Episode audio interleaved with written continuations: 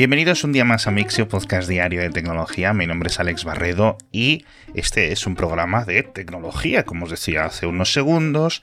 Os prometo que vamos a hablar del tema, en concreto de los elementos más básicos de la tecnología que son las herramientas. Y vamos a hacer un viaje desde el pasado hacia el futuro porque, seguramente algunos lo hayáis visto estos días, un equipo de antropólogos o arqueólogos británicos han encontrado la construcción de madera más antigua del mundo. En concreto, la cifran hace 476.000 años, que es una cifra curiosamente alta y curiosamente específica, y que fue realizada por un grupo de homínidos sin identificar. Recordéis que el Homo sapiens no estaba de momento.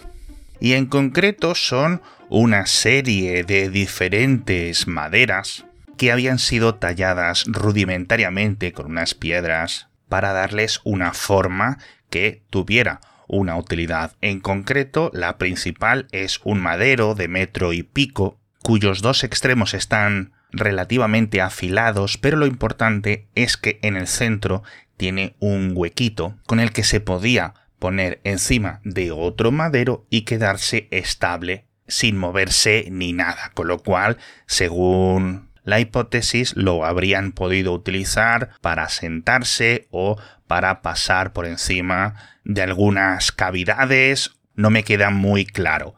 Si esta descripción que te he hecho oralmente no tiene mucho sentido para ti, en los enlaces de las notas del episodio os dejo el paper original donde podéis ver las fotos de la excavación en las que se pueden ver los diferentes maderos y una reconstrucción tridimensional con la que puedes hacerte una muy buena idea de su forma original. Nos venimos un poco más adelante en el tiempo, en concreto hasta 2004, cuando se presentó Gmail, el sistema de correo de Google, que era fantástico, era una novedad, y venía con dos versiones de interfaz. La principal con un montón de funcionalidades nuevas y la clásica en HTML puro que te permitía utilizarlo en casi cualquier tipo de dispositivos y de conexiones a Internet. Pues 20 años después, o bueno, casi 20 años después, en enero de 2024, Google la va a eliminar. Creo que no es una decisión que nos vaya a afectar a muchos, pero también estoy seguro de que hay un porcentaje de personas que por accesibilidad, por comodidad o por costumbre lo estaban utilizando y como Google no ha dicho el motivo de la retirada, pues se quedan un poco fríos y sin una de sus principales herramientas en todo Internet. Y después de hablar de maderas de hace 500.000 años, vamos un poquito más hacia el futuro, porque justo estos dos días hemos visto avances significativos por dos empresas diseñadoras de robots humanoides. La primera es Tesla, que ya sabéis que desde hace aproximadamente año y medio están trabajando en su robot Optimus y han publicado un nuevo vídeo en el que se le puede ver con una destreza tanto manual como corporal muy mejorada comparado con lo que veíamos hace unos meses y la verdad es que están mejorando mucho. Esto sigue siendo un proyecto prototípico, no sé si tardamos unos años o unas décadas en poder comprarlo, pero me está sorprendiendo bastante el avance y la otra compañía es Agility Robotics que inaugura la fábrica donde fabricarán en masa sus robots humanoides que en su caso los han llamado Digit. Dice que tiene una capacidad para fabricar unas 10.000 unidades al año de este robot que está diseñado para actividades industriales, no tanto para labores generalistas o incluso domésticas. De hecho, es bastante fuerte. Es uno de los robots humanoides que, sin necesidad de estar conectado a un cable de potencia, puede levantar más peso. Me parece leer en las especificaciones que ponía algo de 16 kilogramos, así que está bastante bien. Y en este caso sí tenemos fecha que será en 2024 cuando los primeros clientes empiecen a recibir estos robots de Digit en sus fábricas.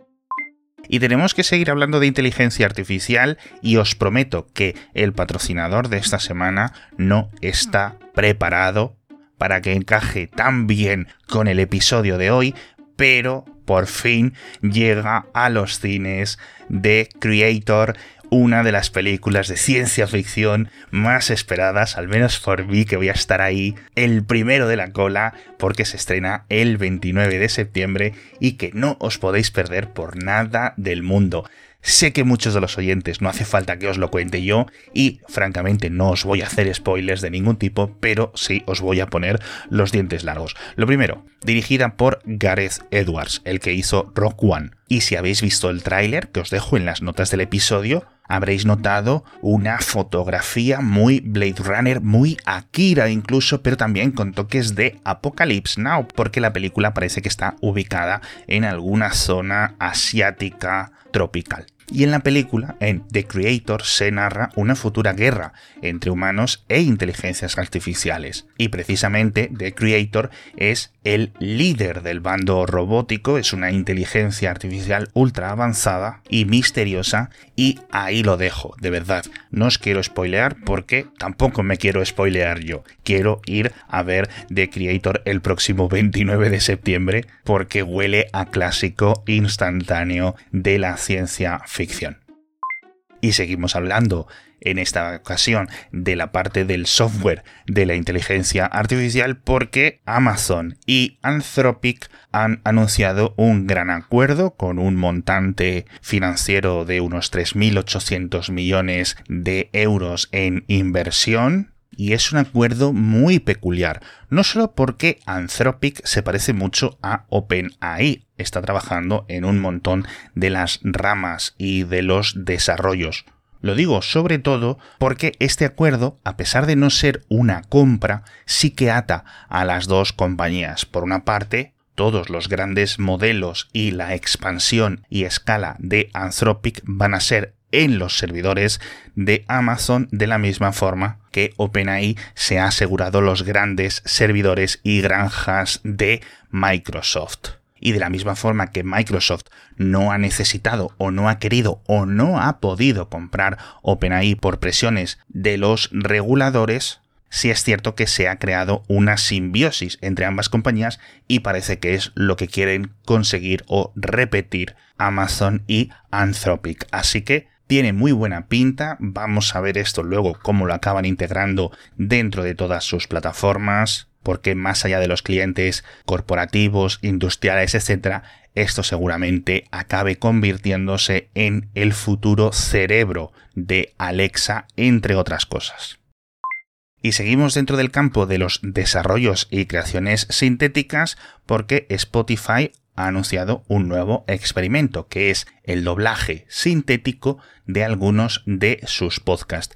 Van a empezar con unos poquitos, 5 o 6 que están en inglés y que han traducido y doblado a español, francés y alemán con voces artificiales que imitan las de los presentadores o las de los entrevistados, las de las personas que aparecen en esos podcasts.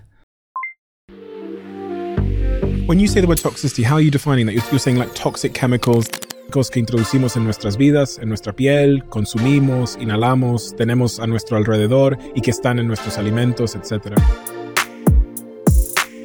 How do you think? O sea, a modo de consejo, ya que lo estamos platicando, a diario, ¿qué opinas sobre los problemas difíciles del mundo? You don't have to be in show business, but what I've discovered is how fun it is to have the trabajo y poder hablar de eso todo el tiempo. La verdad es que el resultado es bastante mejorable. Me parece que hay tecnología a día de hoy muy superior a la que han utilizado. Pero sin embargo, no podemos negar que esto tiene unas implicaciones increíbles, no solo porque podamos de repente escuchar programas, conversaciones e historias que nunca habríamos podido escuchar porque no sabemos esos idiomas. Y aunque quizás en el futuro yo me quede sin trabajo debido a este tipo de tecnologías, pues francamente no dejo de ver un potencial increíble en toda esta tecnología de traducción, transcripción, doblaje de una forma completamente natural. Acabamos el episodio hablando de la industria espacial porque ha vuelto a la Tierra la sonda Osiris Rex que ha traído del espacio después de como 7 años de misión 250 gramos del asteroide Benmu, una misión completamente exitosa y con esta sonda ya tenemos muestras directas de tres asteroides diferentes, porque recordaréis que Japón ya había conseguido lo mismo con las sondas Hayabusa y Hayabusa 2 en 2010 y 2020 respectivamente, aunque es cierto que con muy pocos gramos. En la Hayabusa 2 eran unos 5 gramos del asteroide Ryugu y en la original, en Hayabusa, creo que se trataba de, de, de, decigramos quizás de otro asteroide llamado Itokawa. Así que la verdad es que los experimentos y descubrimientos que se van a poder realizar sobre 250 gramos de material van a poder tener mayor envergadura. También hablamos de la misión Chandrayaan 3 a la Luna, que siguen sin poder despertarla. Pero bueno, esa misión ya ha sido un éxito. Hemos comentado que tenía muy pocas posibilidades de sobrevivir esa, entre comillas, noche lunar a menos 200, menos 250 grados centígrados y algunas cositas más que os dejo en las notas del episodio. Con esto me despido por hoy. Muchísimas, muchísimas gracias a todos por estar conmigo un día más. Quién sabe si en unos meses acabaré haciendo este podcast en francés, chino mandarín y noruego, pero si eso acaba ocurriendo, no voy a poder evitar ver una conexión, una línea o un hilo de esos dos maderos cruzados hace medio millón de años para poder sentarse, como decían los antropólogos o los arqueólogos, o vamos a decir, académicos que los han descubierto. Porque la verdad es que es bonito incluso pensar en esas distancias temporales y que al final no hemos cambiado tanto. Con esto me despido, al menos por hoy, pero ya sabéis que volveré mañana con más noticias de tecnología.